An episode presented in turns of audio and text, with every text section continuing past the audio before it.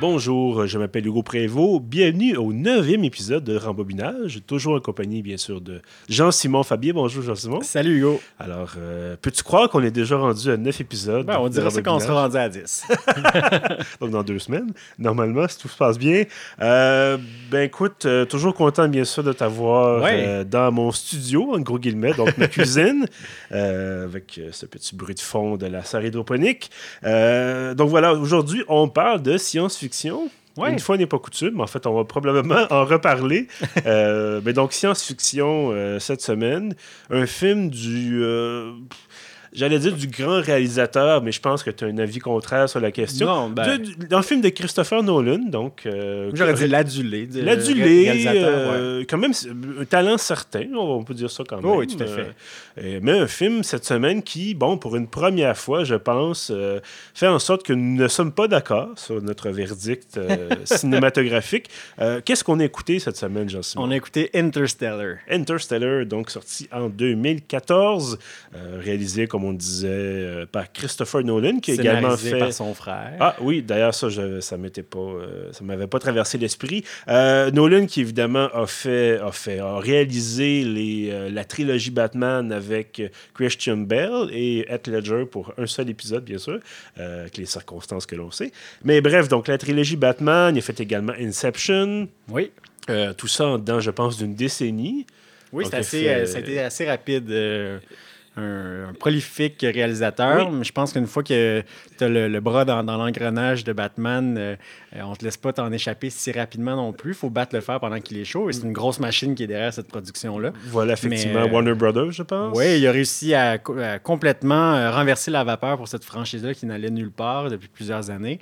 Batman Begins était en soi un, un tour de force Mhm. euh, avec toute cette histoire, euh, de- cette histoire euh, originelle du personnage de Batman où on retournait vraiment à l'essence des, des, des- des comics, finalement, Mhm. des, des, euh, des livres de, de- de Batman. Donc, avec ce- cet entraînement-là là, euh, dans, au Tibet, avec euh, la Ligue des Ombres et tout ça.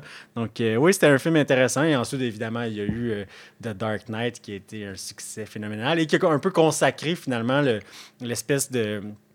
ben, qui a consacré la réputation de Christopher Nolan et qui l'a mis sur une espèce de piédestal. Oui. Euh, le- je dirais que Inception aussi a contribué à ce. euh, à, à sa façon aussi à, à- à confirmer le, le- le- le talent de Nolan puis à sa vision en dehors de, de- de films euh, à gros format comme Mhm. Batman. Et puis, ben, justement, Interstellar, c'était un peu une nouvelle aventure après les épisodes de Batman où il nous entraîne complètement ailleurs, aux confins de l'univers, euh, à travers des trous noirs. euh, donc. Oui, trous noirs, des trous de verre, euh, beaucoup de termes d'astrophysique qu'on Mais tu, aborde. tu semblais pas le savoir, mais c'est pourtant le, le- le- le grand projet de son frère, hein, qui a travaillé pendant plusieurs années sur ce scénario-là. Il y a quand même beaucoup de recherches, là, il, faut, Mhm. il faut le dire. Euh, et puis, à un moment donné, bon, ben, Christopher Nolan, son frère, est arrivé, il dit OK, ça y est, on le fait. Puis, puis c'est c'est un peu comme ça qu'est parti le projet. Là. Je suis quand même un peu surpris, effectivement. Bon, si tu me dis, ça, fait plusieurs, ça faisait plusieurs années que son frère travaillait là-dessus. Euh, on en discutait cette semaine. Tu me livrais ton avis après avoir écouté certains, certains moments du film. Et c'était des positions assez tranchées, on va le dire, qu'on aura l'occasion d'aborder, évidemment, un peu plus tard dans, dans l'épisode. Ouais. Euh, position assez tranchée. Et en fait, j'aimerais prendre peut-être quelques instants pour peu rappeler, moi, le- les circonstances dans lesquelles j'ai vu le film pour la première fois. Euh, parce qu'évidemment, bon, moi aussi, je l'ai réécouté il y a, il y a quelques jours. Euh, c'est tout à fait une expérience différente. Évidemment, d'abord, moi, je l'avais vu sur IMAX à l'époque. Euh, ça faisait quand même quelques semaines, voire peut-être quelques mois que c'était sorti en salle. Et on me disait, il faut absolument voir ça en IMAX. Ouais. C'est- extraordinaire. Euh, donc, j'étais allé avec un ami, je pense, au Centre des sciences, euh, une salle qui était pratiquement vide au en mois de janvier. Je pense que le film était sorti en, en novembre. C'est donc, euh, comme je disais, quelques jours, quelques, pardon, quelques semaines que c'était à l'affiche. Et euh, je me souviens que, euh, je, c'est un détail un peu, un peu idiot, mais il fallait que je passe à la salle de bain brièvement avant le film. Et finalement, je me suis dit, bon, euh, euh, on va rester dans la salle, on va voir peut-être, j'irai peut-être durant le film si jamais il se passe absolument rien. Et finalement, trois heures plus tard, je me suis levé et je suis allé aux toilettes euh, après la fin du film. C'est un film qui m'avait scotché à mon siège, euh, un peu comme quand j'avais vu Inception d'ailleurs. Je me dis, bon, souvent on va au cinéma, des fois en projection de presse, on regarde note monte, on se dit, bon, il y a combien de temps que ça roule, on sait ce que c'est. Il y a peut-être des fois des moments moins euh, excitants, des temps morts un peu. Et Inception, je me souviens, j'avais constaté que j'avais jamais pensé à regarder ma montre. Ouais, c'est un feu roulant. Rivé sur l'écran. Euh, feu roulant, bon, évidemment, Interstellar, ça n'est pas un feu roulant d'action, euh, loin de là. Mais donc, à l'époque, c'est ça, ça m'avait vraiment impressionné tout l'aspect visuel, l'utilisation, justement, je pense, Nolan lui-même, pardon, avait tourné, je pense, avec des caméras en 70 mm pour IMAX. Euh, et donc, on nous vendait ce film-là comme un film grand format, très grand format. Euh, et donc, récemment, quand je l'ai réécouté, c'était sur mon écran d'ordinateur. On s'entend qu'entre 50 pieds ou même plus euh, de, diagonale pour un écran d'image. Je ne connais pas la taille exacte, mais bref, un, écran haut de plusieurs étages et un écran de 24 pouces. Euh, il y a toute une différence. Évidemment, bon, j'avais les souvenirs qui me restaient de cette, de cette projection-là. Euh, mais oui, le, le, facteur wow était moins présent et ça donne l'occasion, et c'est peut-être toi ce qui t'est un peu arrivé, c'est de dire, bon, quand on est moins impressionné peut-être par le... quand on est moins frappé au visage pratiquement par le, côté visuel. On se dit, ben, le scénario, les, les jeux des acteurs, les, les certaines répliques, euh, le troisième acte, on, aura, on pourra en parler euh, tout à l'heure. Même le premier. même le premier acte, mais bon, moi, c'est surtout, ben, je suis assez d'accord avec toi là-dessus, troisième acte, ça, ça accroche un peu plus on va dire ça comme ça. Euh, mais bon, avant de se lancer dans une analyse un peu plus approfondie, est-ce que tu veux nous résumer le scénario d'Interstellar? ouais, je comprends que c'est à moi, c'est un peu mon rôle hein, euh, dans, dans, tous les épisodes. C'est un film qui est un ben, pas, pas qui est difficile à, à, résumer, parce que sur le plan narratif, ça, ça demeure un film somme toute assez, assez classique. Là où ça se complique, c'est quand on rentre dans, dans, dans, toutes les notions de science et de, mhm. de, de, réalité alternative et de temporalité euh, changeante à travers euh, justement ces trous noirs-là. Euh, mais bref, c'est l'histoire de Cooper, qui est joué par Matthew McConaughey, qui est un, ancien pilote qui vit sur une ferme, qui vit sur une ferme avec son beau-père, sa, sa, sa, femme est décédée, ils, ont deux, ils avaient il a eu deux, deux, enfants avec sa femme. Et là, maintenant, il vit avec le beau-père et les enfants. Il opère cette ferme. Euh, et, bon, on est dans une espèce de terre, euh, de, contexte planétaire un peu euh, futur proche, mais un peu dystopique en même temps. Il y a des énormes tempêtes de sable qui, qui, qui ravagent finalement le sud des États-Unis mm-hmm. où, ils ont leur, leur, leur ferme. Donc, ils sont un peu dans, dans cette dans cette dans, l'attente finalement qu'il se passe quelque chose, mais on comprend qu'il se passe pas grand-chose dans les États-Unis dans lesquels euh, dans, dans lequel ben, ils vivent. On comprend surtout que je pense qu'il y a eu une grosse crise mondiale et il y a eu des millions, probablement des milliards de morts, on ne sait pas trop. Il y a de moins en moins de diversité pour les plantes, donc ça rend la, nourriture très, très difficile à produire pour, pour les humains. Donc, donc c'est un peu le, le, le, contexte. Là. Et puis cet acte-là, euh, je dirais, est assez, est assez long, assez lent pour finalement pas servir à grand chose pour le restant du récit, sinon que de présenter le personnage de, Murphy, qui est, qui est la petite fille de, de Cooper, et qui euh, démontre quand même euh, beaucoup de caractère, beaucoup d'intelligence aussi. Elle est très attentive euh, à, ce qui se passe autour d'elle. dans la maison familiale, il y a une, grande pièce avec des, une énorme bibliothèque. Bon, on comprend que Cooper est un ancien pilote, un ancien ingénieur, donc quand même un homme cultivé pour cette région du, des États-Unis-là. Et puis, euh, donc, euh, Murphy s'intéresse beaucoup à ces livres-là et aux signes. Hein. Donc là, les livres commencent à tomber. Euh, des fois, quand il y a des tempêtes de sable, le sable se, se dispose en certains plans dans, la, dans, dans cette pièce-là. Et puis, elle va se mettre à faire référence à ces phénomènes paranormaux-là comme étant l'acte de, de, fantôme, finalement. Donc, c'est un peu ce qu'on qu'on découvre au début. Et puis, bon, si on saute à l'élément déclencheur, bien, à travers ces, ces signes-là qui sont donnés par les fantômes, entre guillemets, bien, on va Murphy et euh, Cooper euh, vont trouver des coordonnées euh, en fonction de, de, de le code Morse à ce moment-là ou je pense que c'est le code binaire, exactement oui. avec bon des grains de sable on, ils, déterminent que bon c'est un, un, code binaire et ils trouvent des, des coordonnées pour géographiques s'y rendent et puis, bon, finalement, ils sont attendus euh, dans une espèce d'usine ultra moderne et on se rend compte que c'est, bon, des, une facilité de la NASA qui est cachée, qui est camouflée. Euh, il n'était pas vraiment censé trouver cette, euh, cette cette usine-là, mais immédiatement, tout le monde connaît Cooper et lui, euh, on lui demande de, de, de, devenir pilote pour une mission spatiale de repeuplement euh, à travers un, une espèce de brèche qui s'est ouverte à proximité de Saturne. Et là, OK, go, euh, il retourne à la maison, laisse sa femme, laisse sa femme, laisse sa fille à la maison, une rupture très acrimonieuse avec sa fille qui veut pas qu'il parte s'en va dans son pick-up, traverse le champ, traverse le champ et hop, déjà la fusée dans les airs et là on est, on, est prêt pour le deuxième acte. Et là, ben là, ça serait un petit peu fastidieux de raconter tous les, euh, tous les, toutes les péripéties. Mm-hmm. Mais bon, euh, Cooper est à la tête de, cette, de cet équipage-là. Et bon, ils vont traverser euh, cette espèce de portail-là vers une autre galaxie qui leur permet de, de couper beaucoup de distance assez rapidement. Et puis oui, non, excuse-moi, j'ai accroché mon micro. Ah, ok, je me suis demandé, je, t'ai vu faire. Catastrophe, euh, catastrophe évitée. Donc voilà, et, puis euh, on, commence à comprendre que bon, il y, a déjà des explorateurs qui ont traversé, qui ont franchi ce portail-là, et puis qui ont collecté des données sur certaines planètes. Et puis là, on se demande euh, quelle planète on va aller visiter en premier, quel scénario on va privilégier. Donc, il y, y a deux scénarios, soit trouver une planète qui ressemble à la Terre et pour finalement y installer les, humains restants avec euh, des voyages euh, entre la Terre et cette planète-là, ou on y installe une colonie. Euh, donc, c'est la présence d'Anne Hathaway dans, dans, l'équipage qui, elle, est responsable de, de, ces, Oui, c'est des embryons congelés, finalement. Voilà. donc, c'est, ils sont, sont dans, dans, ce dilemme-là. Puis finalement, ben, ils vont se rendre sur une planète qui est celle de, qui, qui a été explorée par un astronaute qui était en hibernation sur cette planète-là, c'est Matt Damon qui était euh, qui jouait le rôle de cet astronaute-là, un mhm. grand scientifique. Évidemment, Matt Damon ne jouerait pas quelqu'un de pas intelligent. voilà.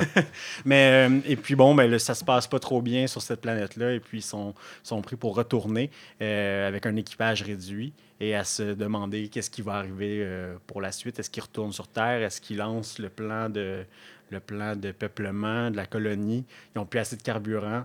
Alors, mhm. qu'est-ce qu'on décide de faire? Ben, euh, oui, ben ça, c'est tout le, dilemme un peu cornélien au centre du scénario d'Interstellar.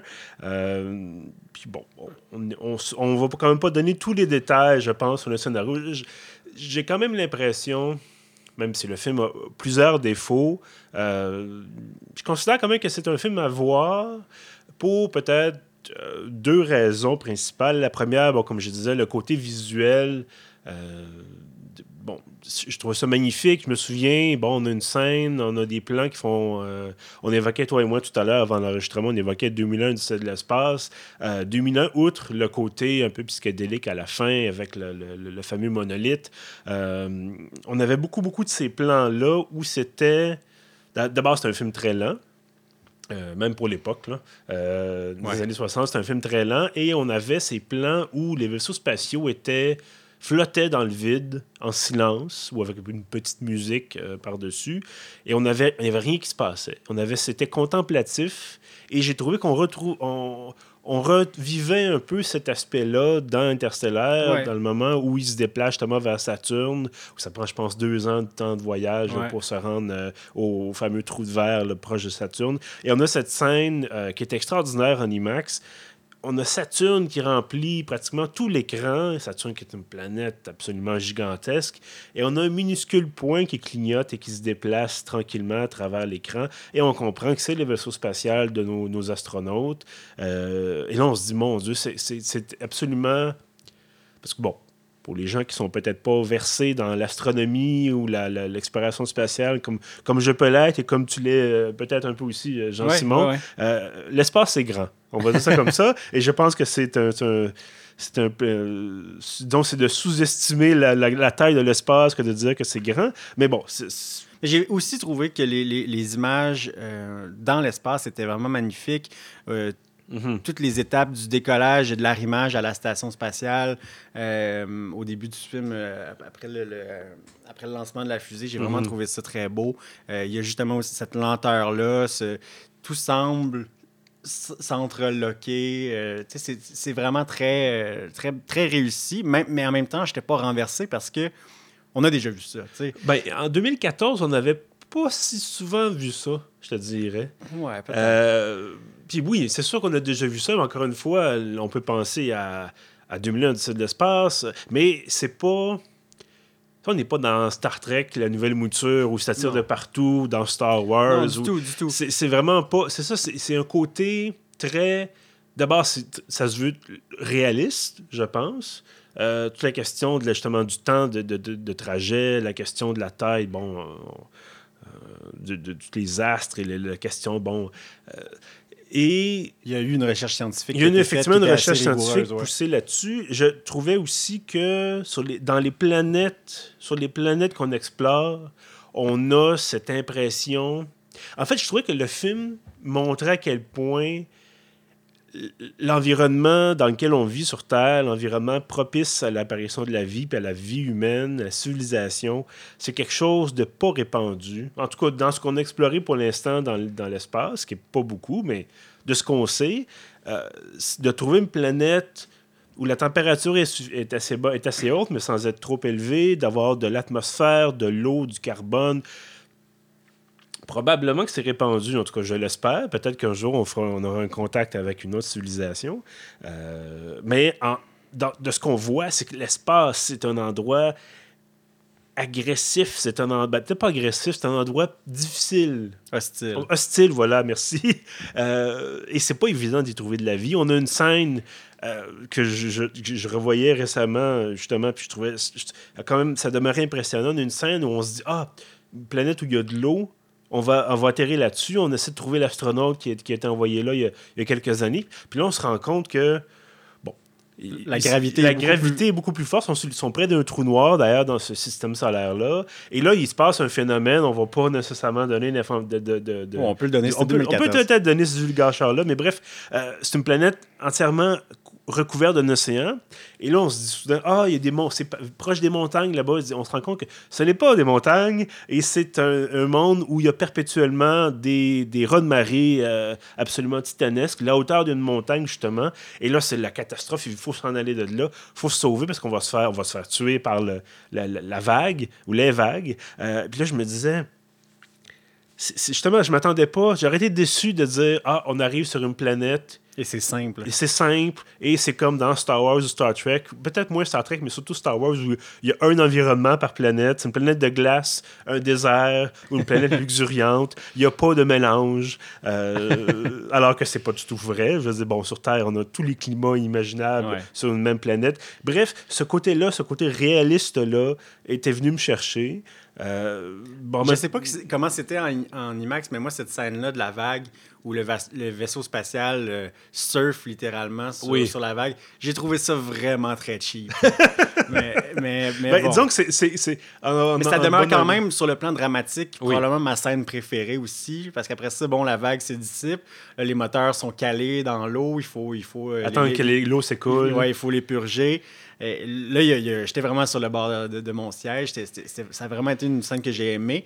Mais, euh, mais j'avoue que normalement, quand tu conçois un vaisseau spatial, tu prévois pas qu'il va, être, euh, il va avoir de l'eau à l'intérieur. oui, mais quand il surfe sur la, vague, ça n'a juste pas rapport. c'était pas beau, c'était pas réaliste, c'était pas. Euh, mais d'ailleurs, parlons-en des problèmes qu'on voit dans ce film-là, qu'on a constaté, toi et moi, je pense il y a tout un côté un peu euh, psychédélique, un peu flower power, peut-être. ça, me dérange euh. pas trop. Là. Euh, ce que j'ai trouvé, en fait. OK, on va commencer avec le côté psychédélique puisque tu puisque en parles. Mais ce que j'ai trouvé, c'est que le troisième acte était inintéressant parce que finalement, je veux dire, ça a beau être super recherché sur le plan de scientifique, tout ça, ça a beau être complexe, puis quand même, somme toute, assez bien expliqué mhm. euh, par, euh, par les personnages dans, dans le film. Euh, j'ai quand même trouvé que c'était calqué sur le troisième acte de 2001, l'Odyssée de l'espace. Il y a cette espèce de voyage transcendantal-là où le Cooper traverse un, un trou noir. Oui, puis on s'entend que normalement, quand on traverse un trou noir, un, on ne sait pas exactement qu'est-ce qui se passe parce que rien ne peut ressortir d'un trou noir. Et ça devient effectivement, ça devient. Moi, je me rappelle au cinéma d'avoir vu ça. Je me dis, bon, c'est le moment où les scénaristes et les. Euh, les effets spéciaux, les gens des effets spéciaux ont pris de la drogue et là la drogue, l'effet de la drogue commence à embarquer. Mais on voit même des fois, on voit l'angoisse dans le visage de, Cooper. On voit surtout ses pieds qui tombent, mais des fois il y a des plans sur son visage et puis on retrouve le même effet que, que dans 2001 quand on voit la, le visage de Dave avec les lumières qui sont oui, reflétées sur, lumières, son, sur, son, euh, sur sa visière de casque. On voyait ça aussi, c'était évoqué dans, dans la réalisation. J'ai trouvé que c'était un no, no, tu vas pas là, tu fais pas ça. Euh, déjà que, bon, tout le troisième acte, ensuite, au bout du trou noir, je sais pas, il traverse un tesseract. Là, c'est très beau, là, visuellement. Ça ressemble à un mélange entre Doctor Strange puis Inception, justement. Mm-hmm. Déjà que Doctor Strange empruntait beaucoup à Inception, mais, mais bref, c'est très beau, ce, ce tesseract-là, mais ensuite, il il arrive derrière la bibliothèque dans la maison familiale et c'est lui qui pousse les livres. Et puis là, il est dans une espèce de cinquième dimension où cette, euh, ce derrière de bibliothèque-là est reflété partout autour de lui. Il devient omniscient, je ne sais pas trop. J'ai trouvé ça vraiment quétaine. Euh, j'ai trouvé ça vraiment quétaine, surtout que, bon, euh, on faisait référence au début du film avec sa fille de, de fantôme. Là, il est carrément un fantôme aussi, venu d'une autre dimension. bon, dans le film, on parle aussi beaucoup du, du rôle un peu mystique des, des humains du futur. Ils, ils appellent les autres. Euh, moi, je m'étais dit que bon, c'était les signaux de la chambre, le sable, les livres, c'était peut-être un indice des autres, des humains du futur. Mais là, bon, euh, on n'est plus trop sûr. C'est mm-hmm. l'intervention du père qui envoie des messages à sa fille pour ne pas le faire partir. Bref, toute la question des motivations de, de, ce personnage-là, de Cooper, on comprend pas trop. On comprend qu'il est dans, une, dans le premier acte, dans une, euh, dans une situation qui n'est pas celle qu'il a choisie. Sa femme est décédée, il reste avec le beau-père, il devient fermier un peu par lui-même. Euh, c'est un homme de culture, euh, c'est un homme de science, mais il n'y a pas vraiment de, entre guillemets, backstory. Bon, on le voit à un moment donné, il va essayer de, il va intercepter un drone mhm. euh, dans une espèce de scène qui sert à pas grand-chose finalement. Et puis, on le sent nostalgique de quelque chose, mais il n'y a rien qui, qui le rend vraiment très crédible pour un, un retour à l'avant-plan, mhm. euh, devenir pilote pour la NASA qui se camoufle. Euh, euh, oui, puis c'est quelque chose effectivement de, très rapide, de dire bon, mais c'est quelqu'un qui n'a pas volé, qui s'est pas entraîné, il, est en forme parce que c'est Matthew McConaughey, puis tellement d'entraîneur personnel à l'extérieur du studio. Mais là, ça fait des années, ça va faire une dizaine d'années qu'il est agriculteur. là, je me dis bon, mais soudainement, euh, semble-t-il que la technologie n'a pas évolué en, 10 ans, euh, les vaisseaux spatiaux non plus, les méthodes de pilotage non plus. Euh, il a l'air tout à fait capable de, de, de, piloter tout ça. Surtout que la première scène du film, c'est Matthew McConaughey qui fait un cauchemar, puis là, il, rêve à un, vaisseau ou un aéronef qui, mm-hmm. est en turbulence, en, mauvaise posture. Donc là, on se dit, ah, c'est un ancien pilote qui a arrêté d'être pilote parce qu'il y a eu un accident ou quelque chose. Fait que là, moi, instinctivement, c'est ça je me suis dit. Puis là, j'étais comme, OK, puis il veut il veut retourner. oui. donc, donc, il n'y a pas eu de cassure. Là, évidemment, on, comprend plus tard que c'est un, c'est un, euh, un foreshadowing. Il, mm-hmm. il, se voyait dans l'espace, et c'était son vaisseau qui était dans cette posture-là. Mais, mais il n'y a rien qui nous, qui, nous, prouve ou qui nous permet de se douter qu'il va, va prendre cette décision-là.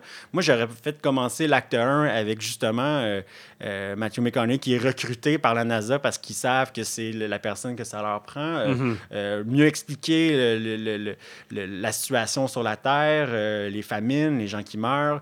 ça aurait été un, scénario plus solide pour commencer le, pour commencer le film. Et là, il aurait pu avoir un jeu entre la NASA et Matthew McConaughey qui dit Ah non, je ne veux pas partir, je ne veux pas laisser puis il aurait pu avoir un traumatisme à surmonter ou quelque chose. J'ai été, bon, j'ai eu un accident, euh, là, euh, je veux pas y, aller, j'ai peur. non, pas ça. Le premier acte sert à nous montrer Matthew McConaughey qui adore sa fille et qui déteste que vraiment son fils, il ne parle jamais. oui. D'ailleurs, évidemment, ça sert plus tard dans le film euh, quand son fils, qui, qui est joué par Casey Affleck, est-ce que c'était post ou pré-accusation d'agression sexuelle? On le sait pas. C'était pré, sans doute. Euh, mais bref, euh, donc Casey Affleck, qui justement, son fils, qui lui aussi fermier, refuse. D'ailleurs, il complètement unidimensionnel comme personnage, Ouais. euh, refuse que sa femme soit traitée pour des problèmes médicaux, refuse que son enfant soit traité pour des... Même s'il a perdu un premier fils à cause de, de problèmes respiratoires provoqués par les tempêtes de sable et tout le tralala, refuse de... Il, il- il dit, bon, mais rien ne doit changer. C'est un peu comme dans... euh, Oh mon Dieu, est-ce que c'était Maria Chapdelaine? Rien, ne- rien ne doit changer au pays du Québec. Ouais. Euh, c'est à peu près ça. Donc, rien ne doit changer dans, le, dans la, la, la plaine du Midwest Pas de américain. vaccin. Pas de vaccin. Euh, ça cause l'autisme, probablement. Euh, mais non, c'est ça, effectivement, il aurait pu... Bon, c'est un film qui dure 2h49. Il aurait facilement pu retrancher un trois quarts d'heure, resserrer tout ça. Ouais. Euh, puis on comprend, ça se veut contemplatif, mais ça, on, on- on contemple peut-être pas les bonnes choses. Ouais, ouais. Et de dire, bon, puis maintenant qu'on est dans, dans le divulgacheur euh, à fond la caisse, euh, fon- fondamentalement, c'est ça. C'est que la NASA, le, problème, tu disais tantôt deux solutions. La deuxième étant, on a des, ovules et des spermatozoïdes qu'on congèle, puis qu'on va féconder artificiellement une planète euh, à l'extérieur de la galaxie. Euh, tout ça, ça c'est appuyé sur tellement de choses pas précaires, mais complexes. On a, ah, on a détecté des anomalies magnétiques en orbite autour de la Terre, en orbite autour de Saturne. On a déterminé que c'était un trou de verre. On a déterminé que ce trou de verre-là donnait sur une autre galaxie. On a déterminé qu'on pouvait envoyer des gens. On envoie des gens. Ils ont trouvé des planètes. Puis je me dis, mon Dieu, c'est tellement compliqué pour dire qu'éventuellement, on va prendre un fermier, le, le remettre pilote d'astronef, l'envoyer dans une autre galaxie, espérer que cette galaxie-là comporte des planètes habitables. Je me dis, mon Dieu, que tous les, toutes les ressources que ça prend, et la solution A, qui étant, étant, on a développé une base souterraine qu'on a construite en fonction d'en faire une station spatiale. Mais là, le problème, c'est qu'on n'arrive pas à manipuler la gravité parce que c'est trop complexe. Puis il faut aller voir dans un trou noir pour comprendre. J'ai dit, mon Dieu, avec tout l'argent et les Pas juste- ressources. puis pas juste ça, c'est qu'avant que, euh, que Cooper trouve la base de la NASA, ils ont de l'air en complète inertie. Oui. C'est comme s'ils sont là, ah, on a tout notre équipement, on a nos calculs, on n'a pas de pilote, Oui. fait qu'on va s'asseoir dans notre base secrète, Oui, on va pourtant, attendre. ils ont l'air d'avoir des gens compétents, relativement compétents, parce que Cooper décolle avec, entre autres, Anna Tawai et deux autres personnages dont j'oublie le nom, et qui sont pas, d'ailleurs pas très explicités, pas très détaillés dans le Il y a film. un Edmund, Voilà. et l'autre... euh, L'autre est monsieur, monsieur qui, qui meurt, avec la euh, belle barbe. Voilà.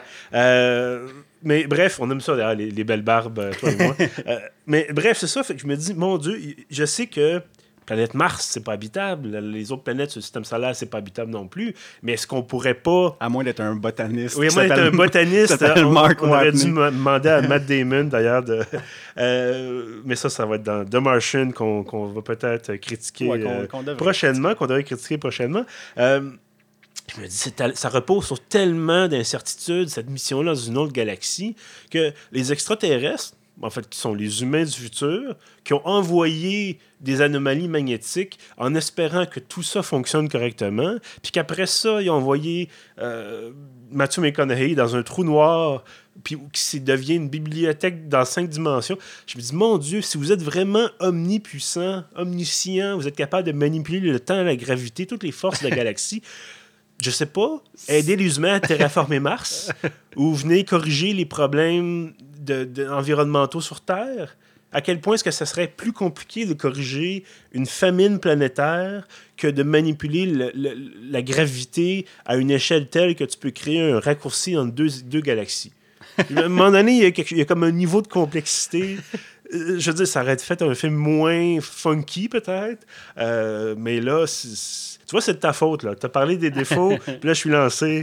Je suis pas content. Moi, il y, a il y a une Euh, autre catégorie de défauts que, que tu n'as pas, mentionné. Mais c'est les clichés euh, de Christopher Nolan. Les- Ah oui, c'est son- oui. son- bon, on a parlé, on a vanté euh, la qualité de son regard de réalisateur, de, de- de tout ce qu'il a accompli aussi. Mais bon, à commencer par la distribution, là, est-ce qu'il pourrait faire un film sans Michael Caine? Je pense que oui.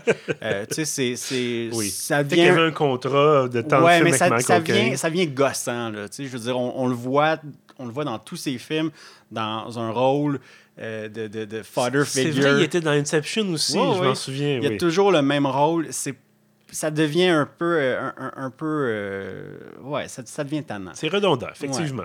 Euh, bon, là, on a choisi Matthew McConaughey comme, comme euh, personnage principal, euh, mais je ne l'ai pas trouvé si convaincant dans, dans, dans ce rôle-là. Mhm. mais, mais, mais, bon, à travers toute la... la à travers tous les clichés ou les, les, les, recours de Christopher Nolan, je trouvais que...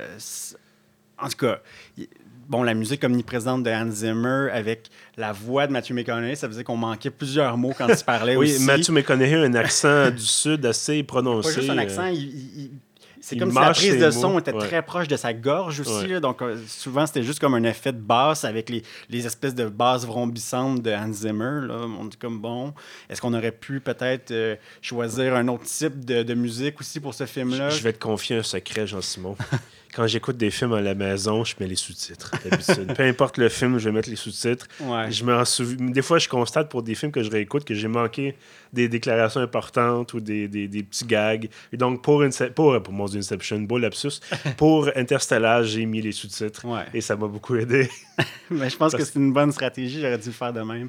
Mais, mais, mais quand même, je, je trouve que, que bon, ça enlève rien à, aux bonnes idées de ce film-là, à, la recherche, à la qualité des paysages, tout ça. Mm-hmm. Mais ça m'a quand même. Euh, il y, a quand même plusieurs éléments qui m'ont agacé. Bon, Anna Hathaway dans, dans, dans, The Dark Knight Rises n'était pas super exposé non plus, mais, mais ça reste que. On, on dirait qu'il y a un pattern. Euh, puis le, le, nom du personnage, le personnage dont on a oublié le nom avec la, la, belle barbe, un espèce de même rôle qu'un. Que euh, euh, comment il s'appelle l'acteur qui fait Eames dans, dans Inception? C'est Tom Hardy. Ah oui. Donc, tu sais, on, dirait qu'il y a comme des, des, des, des stéréotypes ou des, personnages à fonction qui sont assez inélastiques finalement d'un mhm. film à l'autre, qui sont toujours employés de la même, de la même manière. Puis bon, là, il va falloir peut-être revoir ça. Là. En même temps, bon, ça fait cinq ans peut-être que Christopher Nolan euh, va, va, changer. Je ne sais pas s'il travaille sur d'autres projets. oui, c'est vrai, il y avait Dunkirk, mais il y avait Tom Hardy dans Dunkirk. Donc ouais, mais j'aime Tom Hardy, fait que c'est pas grave. Lui aussi, il mange ses mots. Oui, mais bon, je pense. D'ailleurs, euh, ben, il avait joué évidemment dans Dark Knight Rises, il faisait Bane, et avec son masque. Et je me souviens de la première bande-annonce où on comprenait absolument pas ce qu'il disait en dessous de son masque. Et je sais, j'ai lu que ils ont doublé sa voix pour la rendre plus audible au cinéma. Euh, parce qu'effectivement, sinon, il est tu dis, bon, on se met un masque devant le visage, forcément, la Je pense qu'ils ont dû refaire la euh, voix après les premières projections de test. Ah, peut-être. Peut Mais bref, voilà. Euh, écoute, est-ce que. J'essaie de voir, parce que bon, c'est un peu. Je comprends, toi, tu me disais, bon, on échangeait là-dessus, tu faisais des commentaires, justement, tu en faisais quelques instants, tu dis, bon, il y a beaucoup de défauts, beaucoup de problèmes, ce film-là, des bons côtés, comme tu le disais. Est-ce que. Est-ce que ça vaut quand même la peine de, l'écouter? Est-ce que ça vaut la peine de se taper trois heures de Hans Zimmer et de paroles euh, incompréhensibles de Matthew McConaughey? Ben, moi, j'ai quand même. Bon, j'ai trouvé ça très long euh, sur mon écran d'ordinateur. Euh, mais je suis quand même un, un, fan de ce genre de film-là. Et puis, j'ai adoré le deuxième acte. J'ai trouvé que c'était un, un, bon film. Et puis, justement, quand, quand ils se mettent à se lancer dans l'espace, c'est un bon film. C'est un film qui est mhm. captivant, malgré ses, euh, ses, lenteurs, son, son, côté plus euh, contemplatif. J'ai pas aimé le premier acte. J'ai trouvé, euh, bon, pour les raisons que tu sais, un peu décevant le troisième acte, mais, mais c'est un film qui, si vous avez un cinéma maison à la maison, c'est... Une télé d'une taille convenable. Ça vaut la peine de, de, le voir ou de le revoir, je sais pas. Euh, moi, j'ai écouté une fois la semaine passée. J'ai écouté, réécouté des bouts hier. Finalement, je me suis retrouvé à le réécouter pas mal au complet. mais, euh, mais oui, non, euh, je sais pas. Là. Je pense pas que je vais y retourner. tu parlais du deuxième acte. effectivement, moi aussi, c'est vraiment la, partie du film que j'ai aimé le, le, plus. Surtout, bon, on a une scène ou, euh, bon, avec, après ce qui s'est passé avec Matt Damon, et là, soudainement, il faut qu'ils se reconnectent. Il faut que euh, Cooper et euh, Anna Tawai, dont le nom m'échappe, le nom du personnage m'échappe, mais bref, il faut qu'ils se connectent à la station.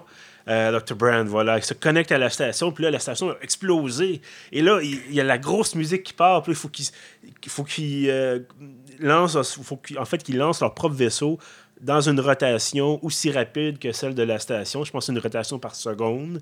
Et là, on dit, ah, il va avoir, euh, ça va être 5 ou 6 G, je pense. c'est extrêmement lourd. On s'entend, bon, les G, c'est le- le- la, gravité, force gravitationnelle. la force gravitationnelle de la Terre sur un corps humain. Il dit 5G, c'est 5 fois la gravité terrestre.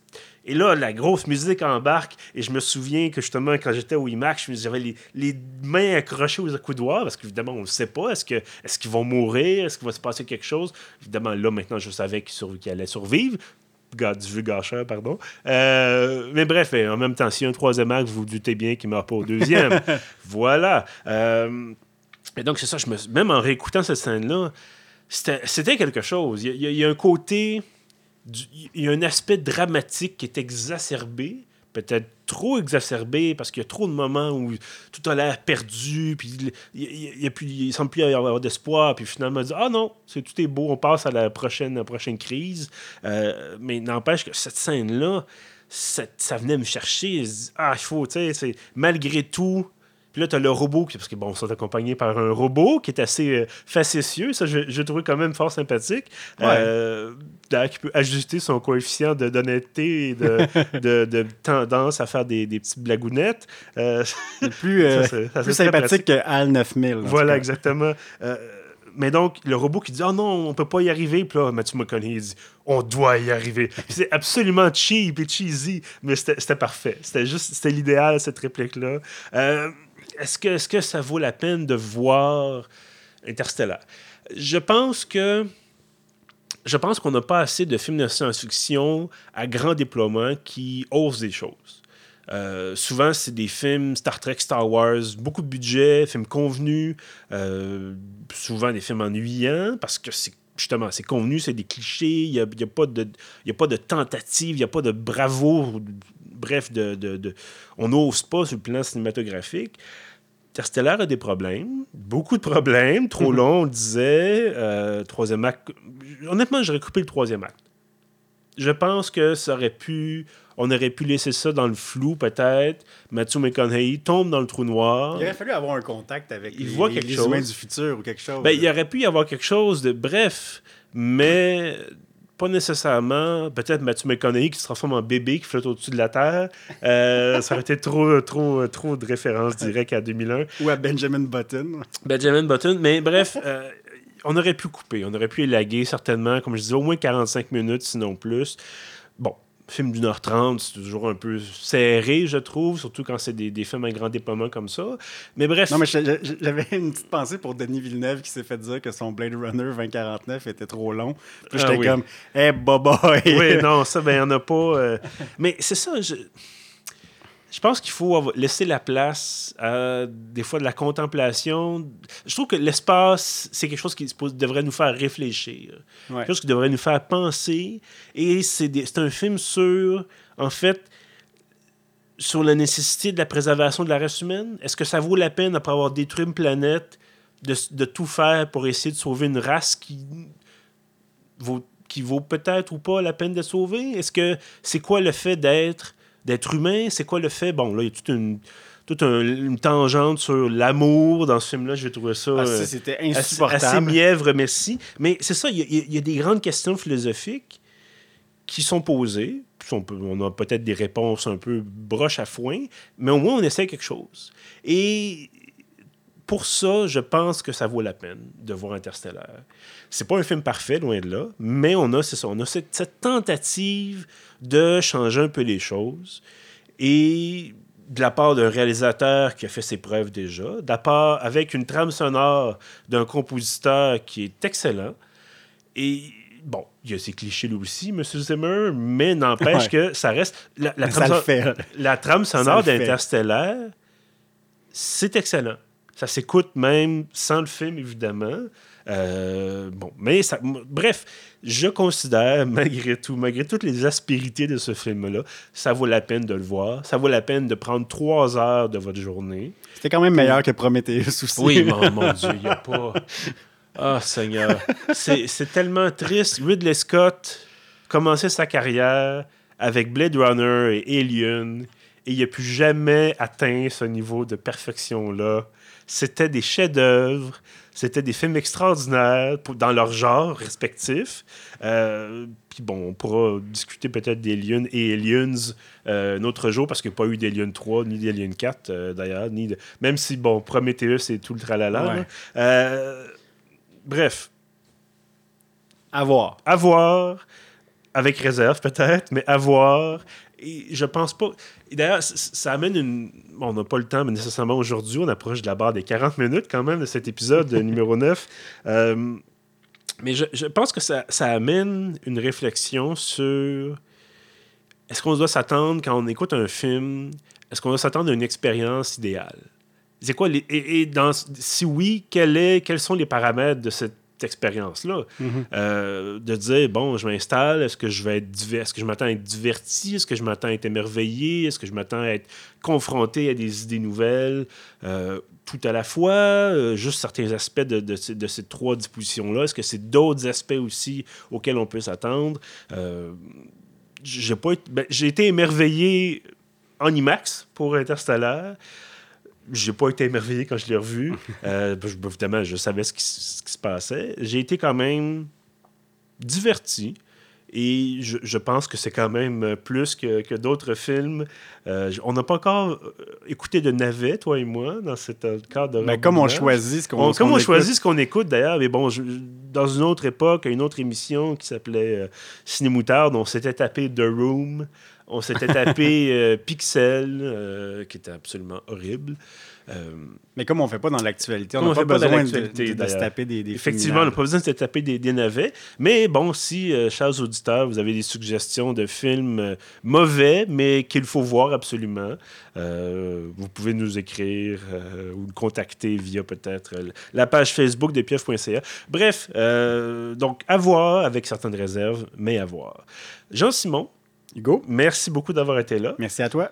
Merci d'avoir euh, enduré peut-être euh, Interstellar euh, dans certaines parties du film. évidemment, à ceux qui nous écoutent, on vous remercie aussi d'avoir été là. L'épisode de 40 minutes va quand même être moins long que le premier acte qui était supportable oui. du film. Exactement. retrouvez bien sûr tous nos autres épisodes sur pieuf.ca, sur SoundCloud et sur iTunes. On vous dit à dans deux semaines. Bye bye.